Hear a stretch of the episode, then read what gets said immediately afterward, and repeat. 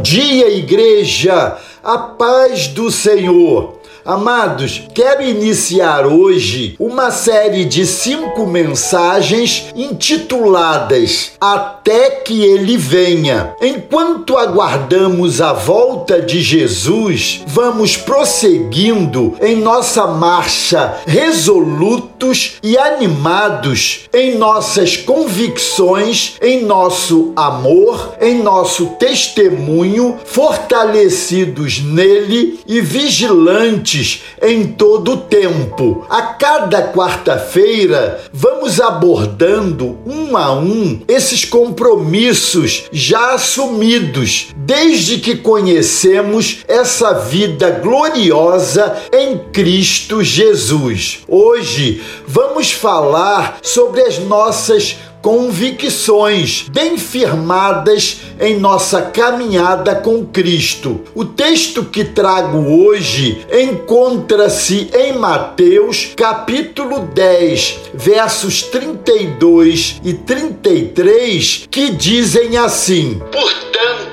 todo aquele que me confessar diante dos outros, também eu o confessarei diante de meu Pai que está nos céus. Mas aquele que me negar diante das pessoas, também eu o negarei diante de meu Pai que está nos céus. Todos nós em algum momento da vida, nos questionamos sobre quem somos. Alguns buscam respostas nas coisas deste mundo, o que nos leva a acreditar que a felicidade está exposta em uma vitrine que devemos consumir para encontrar nosso estilo e saber quem somos. Mas o que a palavra de Deus nos diz sobre isso? A Bíblia usa várias ilustrações com a finalidade de mostrar quem somos e a quem pertencemos pertencemos. Somos comparados a ovelhas e chamados de noiva de Cristo, propriedade do Senhor e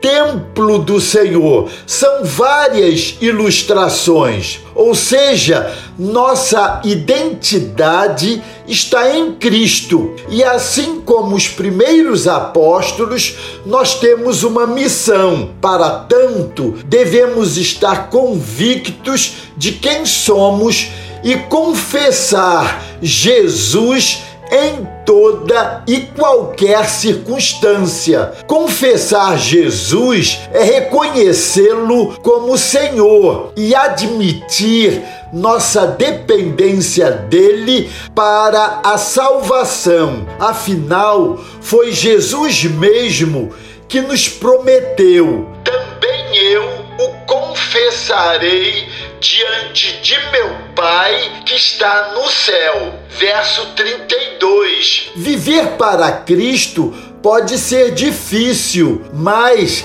as adversidades são ferramentas que Deus usa para nos edificar, tornando-nos semelhantes a Jesus. Se negarmos a Jesus diante das pessoas, se não estivermos dispostos a expressar nosso apego a Ele de todas as formas possíveis, é correto que Ele nos negue diante de Deus e Ele o fará sabemos que é a vontade de Deus que compartilhemos a sua verdade com os outros. E também sabemos que Ele é poderoso o suficiente para nos proteger. Assim, convictos de quem somos, devemos seguir firmes até que Ele venha. Amém? Glória a Deus. Deus os abençoe.